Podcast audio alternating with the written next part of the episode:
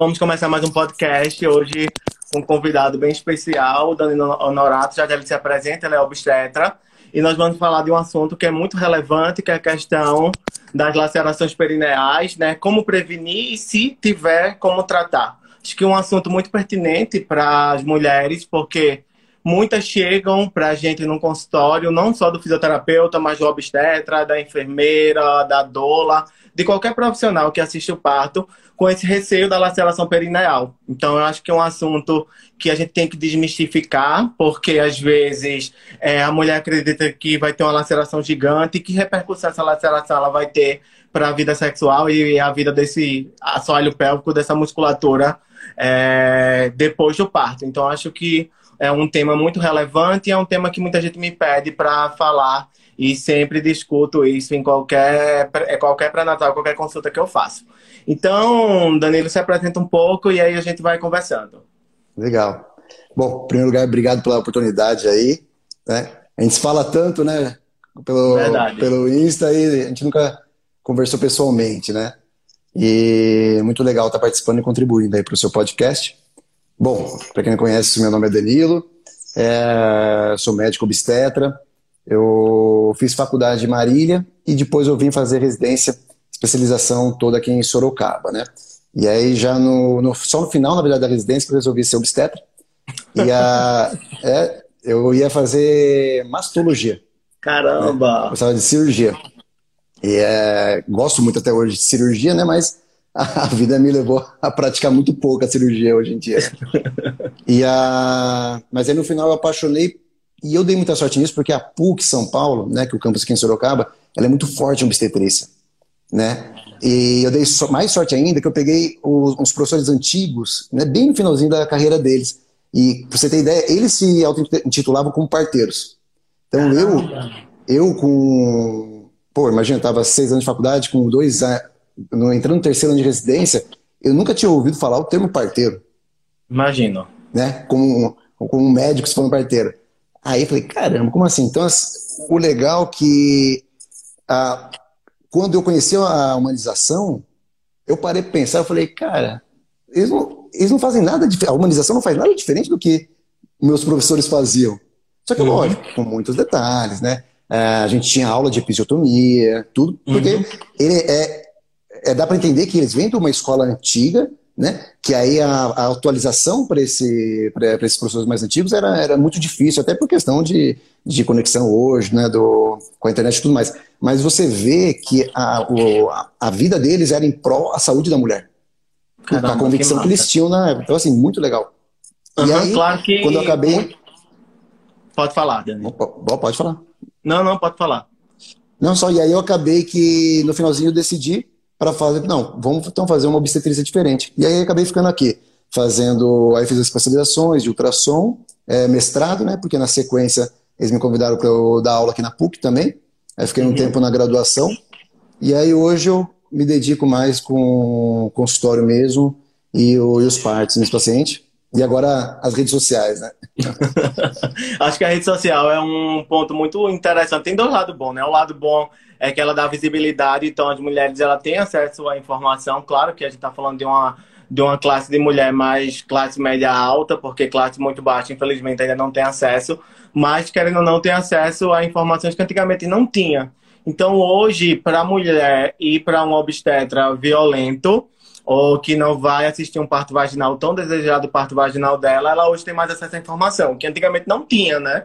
A mulher ia para um obstetra porque era da família e tal, já era, o obstetra, já era o ginecologista da mãe dela e que assistia o parto e tudo mais. Então hoje elas têm mais acesso à informação para cada vez mais procurar profissionais que realmente assistam o parto de uma forma mais respeitosa, né? É, esse termo parto humanizado eu já estou tirando um pouco da minha prática clínica, sabe? Porque realmente eu acho que a humanização ela é, deve ser para tudo. Né? Eu acho que hoje uma comercialização muito grande em cima desse termo humanizado. Eu acredito mais em um parto baseado em evidências, uma assistência ao parto, né? Porque o parto é natural, é fisiológico, mas uma assistência ao parto baseado em evidências, com os princípios de prestar os cuidados de autonomia da mulher, eu acho que é o mais importante, porque hoje está se vendendo tudo, inclusive uma cesárea humanizada que. Exatamente. Um termo totalmente equivocado que aumenta a chance dessa mulher é. ir para uma cirurgia. E o mais legal, Alexandre, é que assim, o, eu sempre bati justamente nessa tecla. Né? Eu brinco com as minhas pacientes, eu falo. É, geralmente na primeira consulta, no finalzinho eu falo. Vocês perceberam que em algum momento eu não falei assistência humanizada? em nenhum momento da consulta? Porque a, a, eu entendo que a bandeira que a gente tem que levantar não é da, da, da assistência humanizada, e sim levantar a bandeira de como a obstetrícia deve ser feita.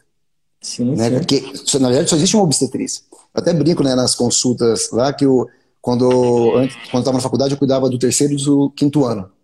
E os alunos pediam para mim, ô Danilo, dá uma aula de parto humanizado, quando você vai dar uma aula de parto humanizado? E eu brincava, eu falava, viu, vocês têm aula de parto humanizado todos os dias aqui. Ah, mas como assim? O fulano, eu sei que não é nada humanizado, chegou, o outro só agenda cesárea. Eu falei, o que eles fazem no consultório não, não é um problema deles, não é um problema meu. Mas o que eles ensinam vocês aqui é assistência humanizada. Porque vocês têm aula de cesariana, ela ensina os, é, como é a técnica cirúrgica e quais são as indicações que tem que ter. A aula de parto a gente aprende, ensina o mecanismo de parto, né? você tem a, as técnicas, como identificar as distócias, ou seja, isso tudo é uma. Na verdade, isso aí não é aula de parto humanizado, isso é aula de obstetrícia. Aí eu explico para eles que a humanização ela nada mais é do que retomar né, as rédeas da obstetrícia real. Então, assim, eu acho muito legal levantar. A gente tem que falar da humanização, mais para dar para chamar atenção para o pessoal regalar os olhos e aí mostrar o contrário. Ó, esquece humanização. Entende o que, que é obstetrícia, né? Para entender que só tem uma obstetrícia. Aí as pessoas começam, porque a humanização tem aquele estigma. Fala humanização, às vezes a pessoa não quer nem, ah, não, tá bom.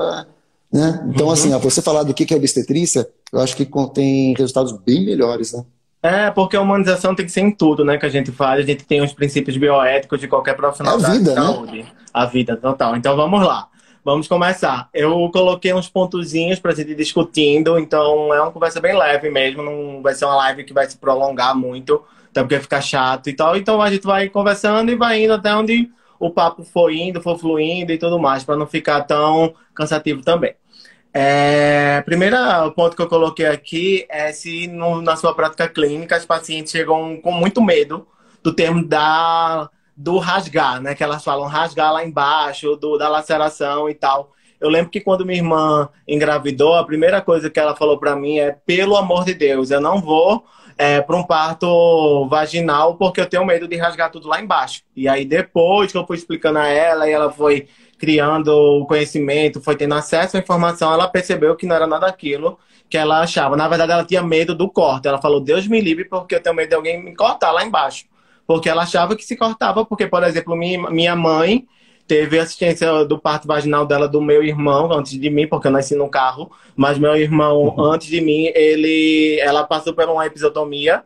Então minha irmã achava que toda mulher passava por uma episiotomia. Minha irmã é contadora da área de saúde. Então quando ela engravidou, eu expliquei a ela que não era assim, ela ia ter que procurar um, um, um obstetra, um obstetra que realmente acompanhasse ela e que não fosse violento. E aí eu tava aí para isso, para ela sair procurando, mas ela morria de medo do corte. Ela falava, ah, ou corte ou rasgar tudo lá embaixo. Então, eu acho que é uma coisa que acontece muito. Eu não sei se na sua prática clínica acontece muito isso também, as mulheres que desejam um parto vaginal. É, não, acontece muito, porque hoje, queira ou não, no consultório, é, a maioria vem direcionada porque quer um. É, eu brinco, né?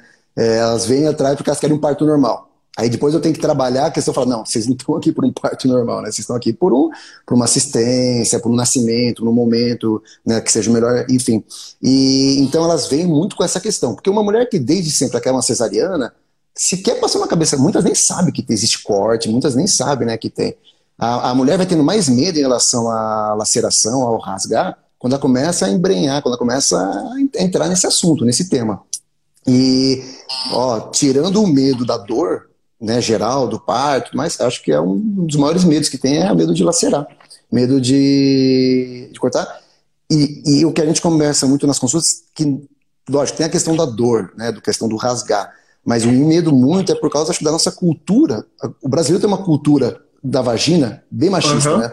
Uhum. Então, assim, a vagina tem que, tá, tem que ser perfeitinha, não pode estragar ela. Como se uhum. existisse uhum. uma vagina perfeita, né? Como se, uma, se, existisse uma vagina igual a outra. Então, é, eu já vi. Quantos maridos em consulta comigo, na primeira consulta, até porque eles não me conheciam, depois conhece, aí não, não, faz mais a brincadeirinha, né? De falar assim, pô, mas e lá embaixo? E o. Né, quantas vezes é o parquinho de diversão e não sei o quê? É, então, a mulher, mesmo que seja uma mulher mais empoderada, tudo, fica aquele negócio da cultura, né? Fala, putz, meu, será que meu marido vai? Será que fica larga? Será que se rasgar? Será que, que vai? Então, isso é um medo. É, às vezes acha que é apenas o medo da dor, mas é, rola um medo inconsciente lá de que, putz, e se eu deixar de ser desejado e tudo mais? Então, assim, é um medo muito presente, né? Que a gente tem que trabalhar da forma como você falou fez com a sua irmã. É, e o, o, legal disso é que eu, eu, qualquer área na humanização, né? Eu falo humanização, mas qualquer área na obstetrícia, quando bem explicada, não existe argumento contra. Não existe forma de você é, qualquer um relutar. Então, dá para trabalhar isso, mas precisa ter uma porta, né, uma abertura da mulher para aceitar uma conversa dessa. Isso, e o casal precisa entender, né, que primeiro é, o assoalho pélvico, toda a estrutura né, da musculatura é, que fica lá embaixo, ele vai sofrer modificações como o corpo todo da mulher sofre, né, e que realmente muda de cor, é, muda de força, de resistência, de tônus, de enfim, várias coisas que acontecem nessa musculatura. Mas ela muda tudo isso, ela tem essas modificações por conta da questão do hormônio do corpo dela. Imagina que a mulher tem milhões de hormônios no corpo, então ela vai passar por modificações aquela estrutura não é só formada por músculo, né? Que a gente chama o períneo, o assoalho pélvico. A gente tem ligamentos, tem tecidos moles. Então, todos esses hormônios, eles vão estar tá ali intervindo naquela estrutura. E aquela estrutura, ela vai estar tá preparada para o parto. Então, todas essas modificações que o assoalho pélvico acontece, que a vagina acontece, é para o parto sabendo que essas modificações são adaptações que o corpo dela precisa para ocorrer de tudo de forma natural. E o mais interessante é que quando passa o parto, o períneo ele vai voltando o seu tônus de base que a gente fala, sua força, sua resistência. Então, com um pouco de tempo, é a estrutura do colágeno que fica lá embaixo, que vai se modificando com a gestação por conta do hormônio, ele vai voltando. E aí esse tônus vai ficando mais endurecido. Então, as mulheres precisam entender que a aquela cultura da vagina larga num pós-parto é fisiológico, vai acontecer, porque esse músculo foi distendido, o bebê passou pelo meio de um músculo do assoalho pélvico que vai se, se distender. Eu tenho hormônio adaptando isso, mas que no pós-parto, aos poucos, ele vai voltando. Né? Então, esse, esse voltar é, desse tônus vai fazendo com que é, toda a musculatura do assoalho pélvico volte, né? o períneo volte como era antes. Claro que a gente sabe que por conta da gestação ou e por conta do parto, e muitas vezes por conta de uma estrutura de uma violência, isso pode interferir e gerar queixa de disfunções sexuais e de dor e de alteração dessa musculatura que tem tratamento. O interessante é que as mulheres tenham essa informação que, por exemplo, a gente da fisioterapia, a gente trabalha muito no pré-natal, né? Com to, não só com a questão do assoalho pélvico, mas com todo o corpo da mulher. Então, para você ter ideia, exercícios físicos é, orientados por fisioterapeuta, a gente tem evidência que a gente consegue é, controlar ganho de peso da mulher, consegue prevenir diabetes estacional. A gente não tem certeza se realmente é, consegue prevenir uma pré-eclâmpsia, é, mas a gente já está fazendo estudo porque tem uma plausibilidade biológica mostrando que parece que os exercícios acompanhados por fisioterapeutas, a gente também consegue prevenir pré-eclâmpsia, enfim, várias coisas que são muito que interferem muito a gestação. E a gente trabalha muito essa musculatura do assoalho pélvico que a gente tanto fala e tudo mais. Então, hoje, a gente tem na literatura, em termos de evidências científicas boas, mostrando que a massagem perineal, ela consegue prevenir 17% o risco de laceração. E aí a gente tem um NNT, eu vou falar de uma forma científica e vou explicando. O NNT é o número necessário para tratar, que é 9, ou seja, nove mulheres que fizerem massagem perineal, elas têm, uma tem um risco muito baixo de ter uma lesão perineal, tá certo? Então, essa massagem perineal, ela pode ser feita só pela mulher, ou obstetra, enfim, qualquer pessoa pode orientar ela a fazer a massagem perineal, mas é muito mais válido quando ela é assistida e orientada por um fisioterapeuta, tá certo? Um fisioterapeuta específico da área de saúde da mulher. Só, só uma perguntinha para não, só para não perder, se é uma coisa eu esqueço para aproveitar. Aí é uma dúvida minha também. Certo. A gente, a gente vê, e eu não sei se, tá, se já tem muito bem definido, o que, que seria um protocolo de atendimento ao longo do pré-natal.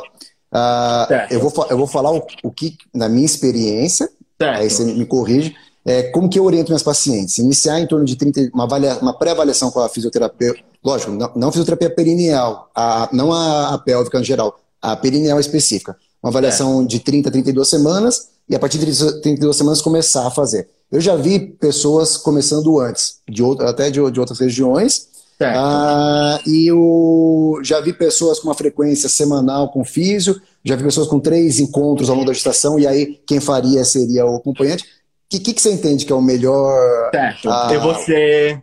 O meu eu vou trazer toda a evidência da Cochrane, tá certo? Então, o que realmente a gente tem de evidência é que a massagem perineal hoje é o padrão ouro para prevenção de lesão perineal. É como eu falei para vocês, mulheres que fazem duas vezes, uma a duas vezes na semana, tá certo? É o suficiente. Ela previne 17% o risco de lesão. Mulheres que fazem mais de duas, previne 8%. Mulheres que fazem três, previne 7%. Ou seja, menos é mais. Então, o mais recomendado é fazer uma a duas vezes na semana a massagem perineal com duração de 5 a 15 minutos, tá certo? Então, hoje a gente tem evidência que a gente consegue prevenir 17% o risco de laceração com NNT, não é necessário para tratar, de 9, ou seja, cada 9 mulheres que fazem, uma não tem lesão perineal.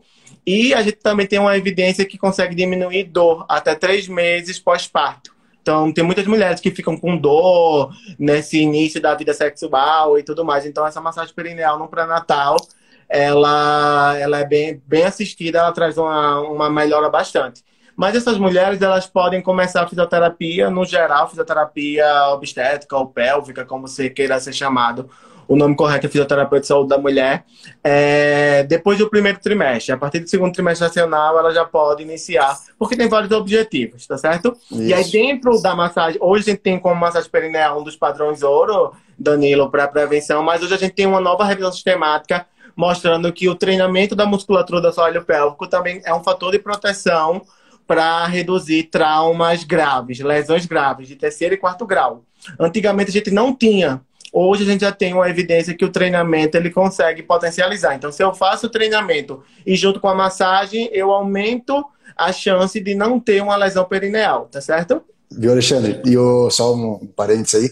E o legal é que, assim, é, que tem muita mulher que acha que tem medo do, do parto normal, porque acha que o parto normal que vai trazer os prejuízos para o assoalho pélvico dela, o parto normal que vai ser o grande causador. Mas o que a gente vê, e eu tenho que explicar para elas, é que o maior causador, o maior vilão nessa questão é a gestação. É, são os hormônios, é o peso, eu explico, né, do assoalho pélvico, que ele é a sustentação daquilo. Vi de que quantas mulheres vão para a cirurgia de uma, de uma, de uma distopia genital, né, da famosa bexiga, da distopia é, vesical, da famosa bexiga caída, uhum. e ela uhum. não tem parto normal, só tem cesariana. Sim, né? sim. Então é legal porque as pessoas também, é, e muitos médicos só indicam, aqueles poucos que indicam a fisioterapia pélvica, indica mais para quem quer parto normal, mas é, mesmo que as mulheres que ainda não têm certeza do que quer, ou mesmo, ah, tá decidido que quer cesariana, tem que focar, né? Com tudo isso que sim. você falou, na, porque não é só uma questão é, do parto, da laceração a, a mulher no pós-parto de cesariana vai passar por toda essa, essa remodelação.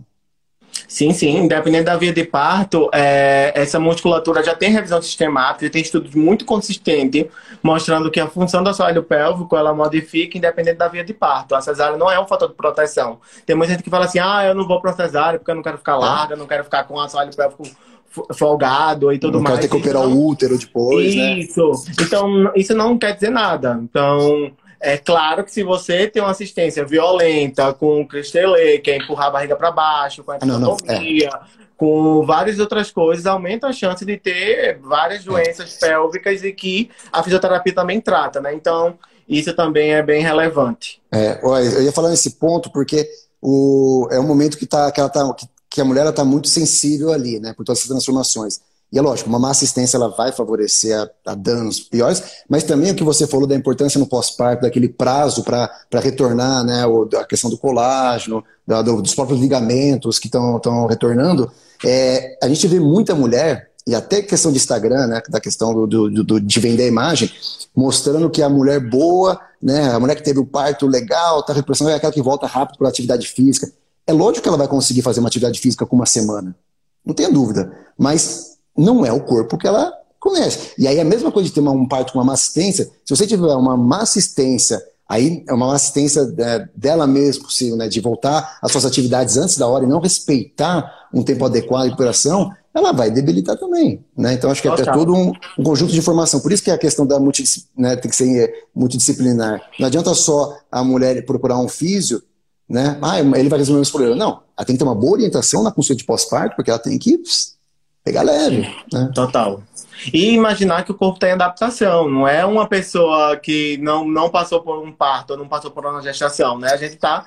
A mulher, quando ela volta pro parto, então ela. Hoje a gente vê aquele, algumas blogueiras, né? Linda, maravilhosa ali, perfeitas, é. como se não tivesse passado por uma gestação. Aquilo não é verdade, aquilo é uma falácia. E é. não é o que a gente acontece, né? Muitas vezes fala, ah, mas é uma coisa que eu falo muito com uma amiga minha é, ah, mas a mulher vai fazer tudo no trabalho de parto. Eu falei, que mulheres são essas que eu não assisto? Porque é. as mulheres, quando chegam lá, elas ficam sem saber ah. nada, querendo assistência e tudo mais. Então, é, a gente tem que saber respeitar também o corpo da gente, né? Tem que saber qual é o momento correto mesmo de começar a, a fazer atividade física e realmente procurar um profissional adequado. Se eu quero fazer atividade física, eu Exato. procuro um educador físico, né? Se eu quero fazer uma habilitação antes de começar uma atividade física, eu sempre oriento isso para minhas pacientes. É fazer uma consulta prévia com a fisioterapia, né? Para preparar toda essa musculatura da sua pélvica, adaptar o corpo dela agora, porque ela passou de uma gestação, de um parto e tá habilitar ela mesma agora para atividade de vida diária e, e as atividades físicas dela. Então vale super a pena. E aí, é, Danila, eu queria puxar o gancho para a gente falar um pouquinho dos tipos de lacerações, porque assim, eu gosto muito de falar, iniciar falando que a laceração para as minhas pacientes ela é fisiológica. Então, o parto vaginal ele vai acontecer, vai gerar lacerações. Então, a gente tem lacerações fisiológicas, que são lacerações de primeiro e segundo grau, e lacerações mais patológicas, que são lacerações graves, que é de terceiro e quarto grau. Sabendo que 80% dos partos vaginais ela tem lesões, traumatismo perineais. Mas a grande maioria é de primeiro e de segundo grau. Apenas de 5 a 9%, mais ou menos, é que a gente tem lesões de terceiro grau em diante. Lesões de terceiro grau em diante são lesões que pegam esfíncter, tá certo? Esfíncter interno e externo. Então, tem algumas pessoas que chegam para mim, exemplo até físico, e falam: ah, mas a mulher teve uma lesão tão grande, por que o médico está dizendo porque é segundo grau? Porque para ser terceiro grau ele tem que pegar esfíncter. Às vezes a lesão ela pega lá embaixo, mas não chega a nível esfincteriano. E é classificado segundo grau e tá tudo certo, né? Então é uma coisa que precisa ser entendida. É, e o que eu falo também, Alexandre, a, a, além dessas divisões né, clássicas da, das lacerações, eu, eu, gosto de dividir também em dois tipos, dois, é, é, vamos falar, pré-tipos, que seria as lacerações espontâneas, que você sim, falou, sim. e as lacerações por má assistência. E aí que é o, o grande perigo, né? que é as relações por má assistência, aí que a gente tem um risco maior. Porque quando é, é preciso explicar, porque quando ela sabe, mesmo a gente falando que a grau 3 e grau 4 são números menores, mas vai ter, vai ter hospitais, vai ter instituições, vai ter médicos que vai ter uma vai, vai, vai ter uma estatística muito maior para 3 e 4. Sim. Muito maior. Mas por quê? Porque não, não, não, não, é, um, não, não é uma regra para qualquer profissional. Né? Então, assim, ela vai variar da assistência, não tem, não, tem, não tem a dúvida, né? Então, isso é importante sempre também frisar, porque às vezes a gente vê ah, uma, uma informação na internet, ah, tem laceração 1, 2, 3 e 4, e aí a 3 e 4 elas assustam, falam, ah, mas então se eu entrar naquela porcentagem pequena, mas calma, se você tiver uma boa assistência, aquela porcentagem ela vai cair mais ainda. Porque você, né, os estudos você acaba tendo muitos vieses, né? Você não, tem, você não consegue é, abranger. É duro fazer estudo com, com obstetrícia, né, principalmente parto, porque você não consegue ter uma padronização. Né? É muito difícil ter uma padronização. Imagina você fazer um. Ou imagina você fazendo estudos, né? É, pesquisas com, com pós-parto. Então, e aí você pega um hospital onde você tem 30 plantonistas, meu, é, é, complicado, né? É complicado você. Você, você consegue mais abranger aquela instituição, mas é, é, é, muito complicado por causa disso. Tem muita variação de acordo com o profissional. Então, por isso que é legal sempre frisar, né, de colocar sobre a informação. A partir do momento que a mulher tem a informação, ela busca a informação, ela vai saber o que é uma assistência adequada e, baseado na assistência adequada, quais são os riscos realmente dela ter uma laceração grau 3, uma laceração, laceração grau 4, né?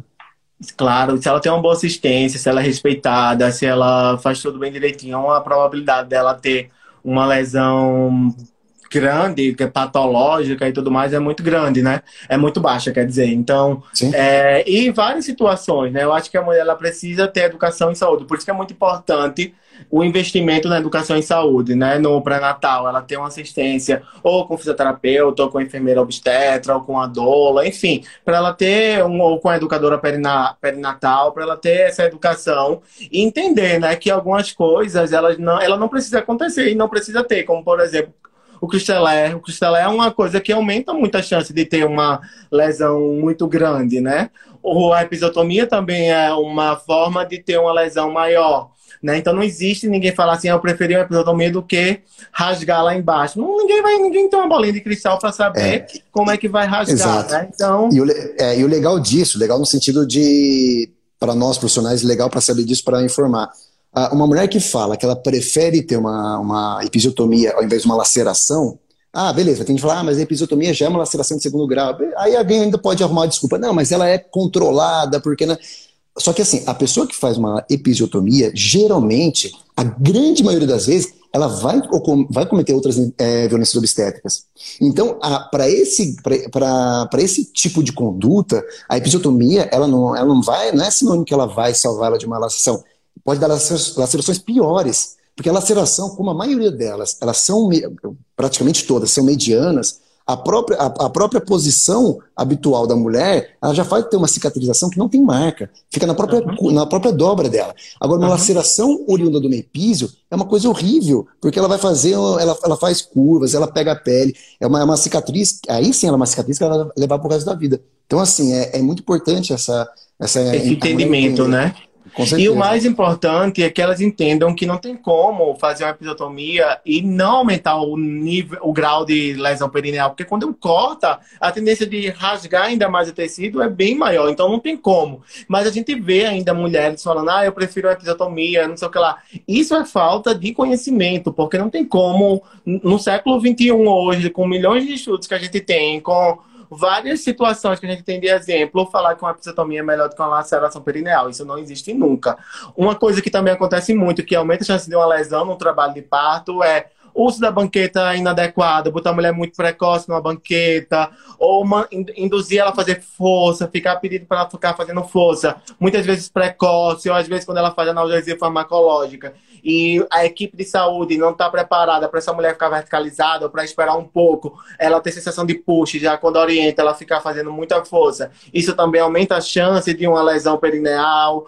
É, várias outras coisas, né? O uso do fórceps também, mas a Sim. questão do instrumento é uma coisa muito importante, porque muitas vezes o uso do fórceps é, é uma indicação realmente de uma uma bradicardia não tranquilizante e tudo mais. Então, é, essa mulher precisa entender que às vezes vai acontecer e que tem tratamento também, né, Danilo? E que no pós-parto tem tratamento e o tratamento é super tranquilo é, ser realizado. Então, não é para ficar. Não é, a, a laceração perineal não é um beijo de sete cabeças e nem é o vilão um, do, do parto, né? Então eu acho que é uma coisa que a gente tem que desmistificar com essas mulheres. Saber que a, a lesão ela é fisiológica e se ela está com uma boa assistência, provavelmente o risco de lesão perineal é bem menor. Né? E, e, se for uma lesão grande, tem tratamento também no pós-parto. É, não, e uma coisa importante que você falou é a fisioterapia, ela é ela, ela agrega, ela é fundamental nessa questão, tanto é que você já deu até a, a, a evidência aí falando do que ela é o, ela é o padrão ouro, né, para se evitar a laceração. Só que o que a gente vê? Eu vejo muito na minha prática clínica e eu vejo também no, no, no pelo Instagram, que as pessoas me perguntam. Elas acham que ao você fazer fisioterapia perineal, tá salvo, né? ela, ela, ela vai é, te proteger de não ter. Então acho que também tem essa questão. É tudo isso que você falou. É, a laceração é uma conjunção de fatores. Né? Sim, sim. É, é, a posição, é, a, é, é, o, é, o, emocional. Tanto é que, para claro. mim, na, na, no, no, pouco que eu conheço da fisioterapia perineal, de todos os benefícios, de tudo que ela trabalha, para mim o mais importante é a, a, parte da consciência. Sim, sim. É a parte da consciência. É a parte do, do dela conseguir respirar, segurar a respiração, né, relaxar quando a cabeça ela está quando você vai começar a ter o desprendimento, quando você está tá coroando.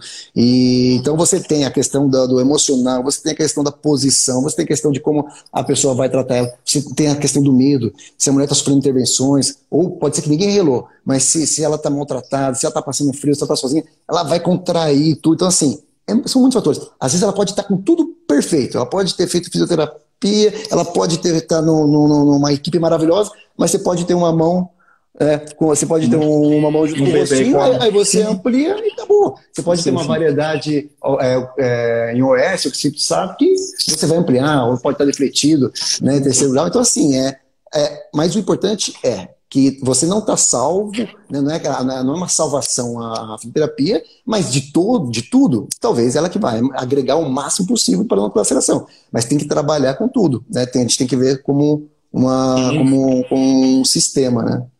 Sim, é muito importante. É, é, algumas pessoas já têm até medo assim, de falar, porque a gente tem que ter muito cuidado quando a gente fala com pessoas leigas, até com pessoas de profissionais de saúde, às vezes não entendem o que é saúde baseada em evidência e acha que tudo que vai fazer vai dar 100% de certeza. É, na saúde, nada é certo. Então, não é que você está com o melhor obstetra que você vai conseguir um parto vaginal. Então, teve uma época que uma obstetra falou: Ah, a fisioterapeuta garantiu que minha paciente tem um parto vaginal. Eu digo: Oi, ela tá ficando louca, né? Porque, de fato, ninguém vai garantir nunca ninguém ter um parto vaginal. Então, a gente trabalha com probabilidade. Se você tem um obstetra que assiste que tem uma assistência muito alta de parto vaginal, que é respeitoso, que é tudo mais, a chance de violência obstétrica é muito baixa. Se você vai para um obstetra totalmente famoso, que é violento, que faz cesárea, que faz cristelé, que faz episiotomia, o risco de violência é altíssimo. Se você cai de uma moto com capacete, o risco de traumatismo craniano é bem menor. Então, quando você faz o atendimento da fisioterapia, você diminui o risco, né? Então, você diminui 17% a chance de lacerar, quando comparado Sim. a uma mulher que tem 100% de chance, você tem 17 chances menos de ter uma laceração fazendo o atendimento da fisioterapia. E também a massagem perineal e o treinamento da assoalho pélvico junto, ele também consegue encurtar o tempo de trabalho de parto. A gente sabe que o trabalho de parto não existe tempo, isso é uma coisa óbvia. Quem trabalha com obstetrícia e trabalha com evidência científica sabe que não existe tempo. Mas a gente sabe que quanto mais prolongado o trabalho de parto, maior a chance da mulher pedir uma cesárea, maior a chance da mulher é, uma fadiga, uma exaustão, é, precisar de analgesia, e a analgesia pode atrapalhar, dependendo do anestesiologista, tipo, uma dosagem alta, pode atrapalhar o trabalho de parto, enfim. Então, o atendimento da fisioterapia, com essa questão do assoalho pélvico, ele traz muito benefício, não só na lesão perineal, mas em todo o contexto do trabalho de parto. Por isso que os obstetras hoje que encaminham para fisioterapia e assistem parto, que mulheres que acompanharam o fisioterapeuta, eles sempre falam para mim, Alexandre, é surreal a diferença. É uma mulher que tem uma consciência corporal melhor, é uma mulher que tem menos laceração, a gente percebe real, é bem menos complicação. Então, é bom para ela, é bom para a gente, é bom para a equipe, é bom para o hospital, enfim, é bom para todo mundo. E, e, o mais legal é que aquele medo que originou lá atrás, né, da, da, da mulher perder a, a, vagina dela, de não ser mais a mesma coisa, você larga. Quando ela faz todo esse processo que você, que você acabou de falar, ela vai se deparar que a, que, que, vai, que a, que, a, relação sexual dela, e isso, eu sempre ouvi isso, né? Uhum. É, sempre não, porque mais recente, e eu pego esse feedback das minhas pacientes, né? Uhum. A relação sexual melhora, ela, uhum. ela passa a conhecer muito mais. A, a, as mulheres não sabem que a vagina, né, a, vagina, ali, a vulva, ela tem vários pontos de, tens, de tensão diferente. E a partir do uhum. momento que você faz a fisioterapia com massagem, né, às vezes o, pró, o próprio hipnô, você tem uma, como se fosse uma, é, uma homogeneização dessa tensão. Então ela passa a, a, a, saber lidar melhor, essa consciência, tudo muda. E aí você fala, pô, é surreal. Então, assim, eu me preparei para o parto normal, eu tive o parto normal e minha vida sexual melhorou. E antes uhum. falavam que era que ia piorar. Uhum. Isso. E é fantástico mesmo, porque assim, hoje a fisioterapia ela é muito jovem, né, como profissão, na verdade. A gente Hoje que tem projeto de lei falando da impondo né, fisioterapia nas UTIs 24 horas. Hoje ninguém vive mais sem fisioterapeuta dentro da UTI e tudo mais. Então, somos um profissões muito jovens e dentro da área de saúde da mulher ainda mais, jovem ainda. Então, a gente está criando muita evidência. Hoje a gente é uma das profissões que mais publica, que está realmente ganhando o mercado de trabalho. Hoje a gente tem é, maternidades inserindo a gente dentro da assistência ao parto e tudo mais. É. Então, é um conjunto, né, é. Danilo? É um conjunto de saberes, de profissões para prestar uma assistência melhor para essa mulher é. nesse contexto. E, e, seria legal que todos os obstetras, né, e, e mesmo as obstetrizes, enfermeiras obstétricas, elas, elas, elas, elas, nós, né, vivêssemos a experiência de fazer a fisioterapia. Por quê? O, eu já trabalhava há bastante tempo com a fisioterapia perineal com as minhas pacientes, e quando a minha filha, quando a minha esposa engravidou da minha filha mais velha, né, que vai, que está com seis anos e meio, eu fiz nela e eu, eu fui, eu fiz nela, mas eu era um leigo fazendo nela. Uhum. E eu uhum. falo isso e eu, eu, e depois eu tenho esse feedback dos maridos. É surreal a, de quem faz o leigo ali, a diferença que dá na primeira massagem perineal que você faz Total. e a massagem que você faz cinco, seis semanas depois. Na própria semana, os maridos, os maridos falam, meu Deus, mudou muito. Uhum. Né? É, uma, é, uma, é, uma, é uma musculatura mais forte, é uma mulher que, que relaxa mais. Só que, infelizmente, o ideal não seria só indicar a fisioterapia, seria a pessoa vivenciar a sim, sim. Muitos né? obstetras, aí... muitas mulheres, é, elas engravidam, elas fazem, eu atendo muito obstetra, né? E elas têm uma, elas realmente mudam toda a visão dela e todo o, o, o, o entendimento desse papel da gente Legal. nesse contexto. Danilo, acho que a gente chegou no horário, acho que a gente falou tudo que a gente tinha que falar, passou de 30 foi rápido. Minutos, quase 40 minutos de, de live, eu acho que foi bem esclarecedor para todo mundo. Adorei o papo, eu acho que vai ficar um podcast bem legal para as mulheres é, terem acesso à informação de qualidade. É, muito obrigado, e aí eu te dou o espaço agora para se despedir. Obrigado, agradeço também. Eu acho que tem ainda muita coisa para falar mais para frente. Se quiser até fazer uma parte 2, dá para dá para combinar. Vamos, vamos, sim, sim, sim. Né? Porque a gente, a gente, até combinou de falar sobre recuperação, né? Tudo. Mas a gente tem... marca outra para falar também de outros assuntos também bem interessantes. Combinado. É Agradeço muito. Obrigado, é Alexandre. Obrigadão, viu? Até a próxima.